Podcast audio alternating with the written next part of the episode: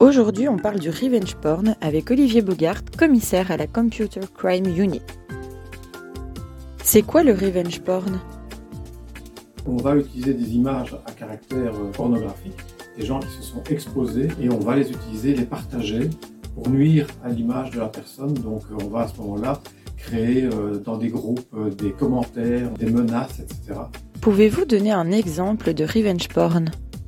On voit par exemple sur TikTok, hein, qui est fort utilisé par la jeune génération, on voit des jeunes filles qui se mettent en scène parce qu'elles sont invitées à suivre par exemple un challenge qui est en cours. Est-ce que tu oserais montrer euh, ton soutien-gorge, etc. Et donc automatiquement, à ce moment-là, on se met en scène, on partage l'image, mais automatiquement, cette image peut être récupérée et elle peut être proposée dans un autre groupe avec évidemment des commentaires sur le physique de la personne va évidemment subir à ce moment-là un harcèlement incessant.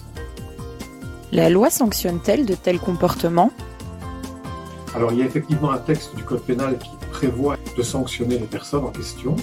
Il y a également au niveau du Parlement actuellement une réflexion. Pourquoi? Parce que pour pouvoir sanctionner il faut trouver l'auteur qui est à l'origine de la photo et du message initial. Ce qui n'est pas toujours facile parce que c'est partagé dans des groupes et ça circule extrêmement rapidement.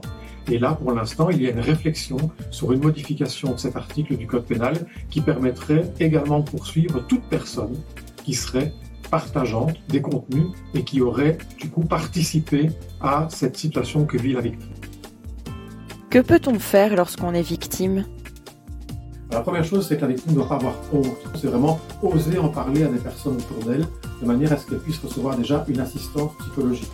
Et puis, rassembler un maximum de, preuves par rapport aux commentaires, c'est-à-dire faire des captures d'écran, des messages qu'elle reçoit ou de ce qu'elle peut voir dans des groupes qui parlent d'elle ou de lui, hein, parce que les garçons ne sont pas non plus à l'abri, qui vont permettre de créer déjà un dossier avec l'ensemble des commentaires ne pas non plus effacer les contenus de façon à ce que les données techniques puissent être conservées, et puis aller se présenter à la police pour déposer plainte.